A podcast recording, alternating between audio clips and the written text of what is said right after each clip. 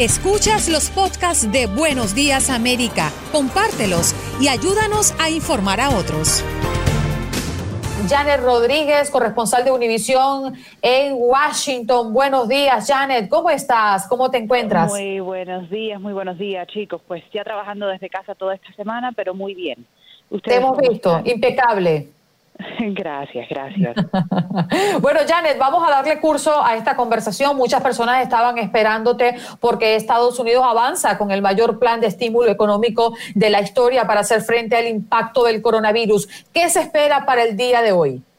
Bueno, una piedra en el camino. El Senado ya votó, eh, aprobó el plan. Hoy la Cámara de Representantes debía votar en ausencia porque no están aquí los congresistas. Sin embargo, eh, se espera que un republicano eh, quiera que todo el mundo regrese para poder votar y discutir de manera física y presente aquí en el Congreso de los Estados Unidos, lo que pudiera demorar el voto un par de días más. Pero lo asegurado está es que el presidente ya ha dicho que sea cuando sea, él va a firmar ese proyecto de ley y um, el, secretario del Tesoro ya anunció que una vez firmado los cheques a los estadounidenses, a los contribuyentes saldrían en tres semanas. Si, si uno hizo los impuestos de la declaración de impuestos el año pasado o el anterior y le depositaron el dinero a través del depósito directo, el dinero entraría a su cuenta de esa manera y mucho más rápido.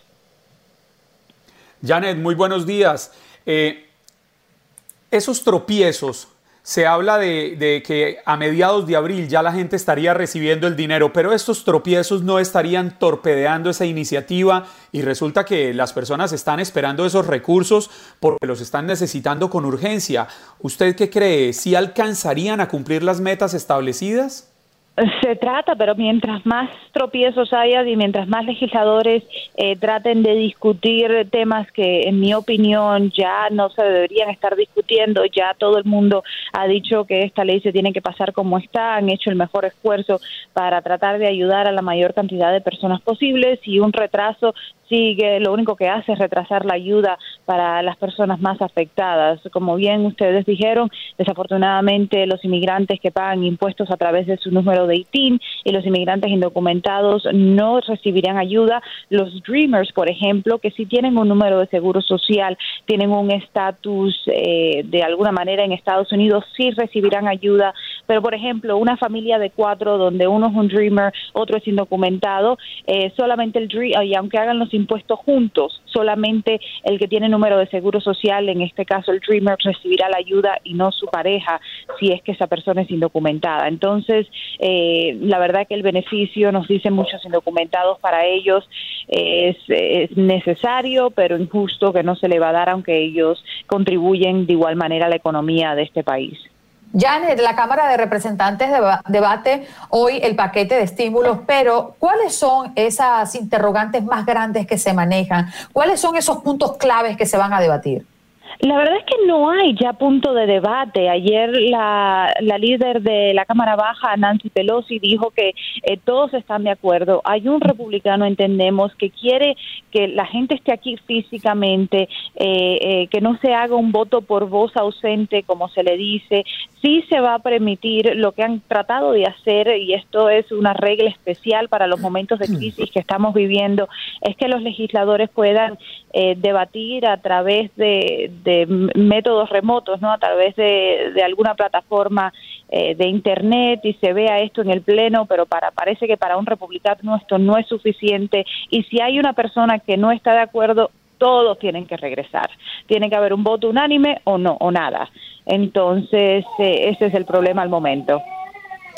Óigame, Janet, pero estamos hablando de un acto irresponsable desde mi apreciación, es una posición personal de este representante que pide que en momentos en que el gobierno manda un mensaje en el cual todos debemos quedarnos en nuestras casas, haya un representante republicano, según le estoy entendiendo, que pida que todos vayan allí a la Cámara a votar presencialmente. Así es, así es. Y la verdad es que el liderazgo, el propio liderazgo republicano ha dicho quédense en casa. No es que el liderazgo republicano esté pidiendo que todo el mundo regrese. Ya habían llegado a un acuerdo entre los dos partidos para que se diera este voz, este, este voto por voz extraordinario en tiempos de crisis. Pero parece, este, hemos entendido esta mañana, como te repito, que a lo mejor eso no pase hoy. Ya habrían planes para que todo el mundo regrese, ya sea esta noche, mañana, y a lo mejor se dé un voto eh, el domingo, pero bueno, aquí en Washington todo, disculpen a Leo, por favor, todo puede pasar. Queremos escuchar a Leo. Él acuerdo completo con lo contigo, Juan Carlos.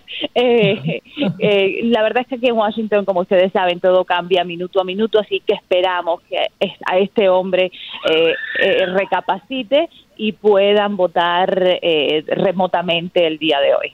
Janet, antes de que te vayas a ocupar de Leo, que pobrecito necesita atención de mami, está celoso de, nosotros, eh, la DEA eh, publicó mm, oferta de recompensa. Eso también ha impactado eh, el tema político porque se habla de una estrategia para desviar la atención o apoderarse de, de otros sectores en pro de las próximas elecciones. ¿Cuál es tu opinión con referencia a este anuncio que se dio el día de ayer? Eh, de mano del fiscal general de los Estados Unidos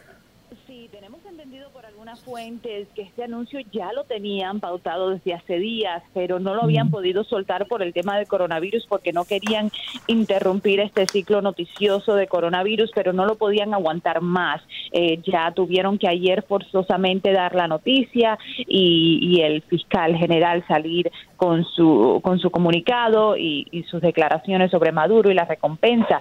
Pero tenemos entendido de que sí, de que ya llevaban días eh, tratando de sacar la noticia. Y como bien dices, estamos en, aunque no pareciera, las elecciones siguen en curso, se van a dar en noviembre y para el presidente esto siempre ha sido también una manera de buscar ese voto eh, latino en el sur de la Florida sobre todo, así que es un paso más en esta eh, en este curso de máxima presión en contra del gobierno de Maduro si va a dar resultados o no, quién sabe. Hasta ahora nada ha tumbado a Maduro por parte de lo que ha hecho Estados Unidos, a ver si esto simplemente se convierte en en un paso más para alentar al voto latino en el sur de la Florida, si de verdad da algún fruto. Janet, te despedimos eh, para que puedas ocuparte de Leo. Agradecemos enormemente este tiempo porque también conocemos que esta dinámica del teletrabajo no es muy fácil para nosotros que somos madres. No, la verdad es que no. La verdad es que yo agradezco a mi nani que todavía sigue viniendo, pero bueno, eh, la verdad es que sí, es un reto para todos, pero para nuestra comunidad eh, la verdad es que es un, reto mucho más grande. Ayer alguien me decía en, la historia que sacamos al aire que es todo aquel que emplea a inmigrante indocumentado, ya sea que le cuida a un hijo, que le limpia la casa, que siga pagándole a esa gente de la mayor manera posible porque es la única opción que tienen. Aquí el gobierno no los va a ayudar y somos nosotros de alguna manera los responsables de sacar lo poco que tenemos también para ayudar a nuestra comunidad. Has escuchado el podcast de Buenos Días América. Gracias por preferirnos y no olvides compartirlo.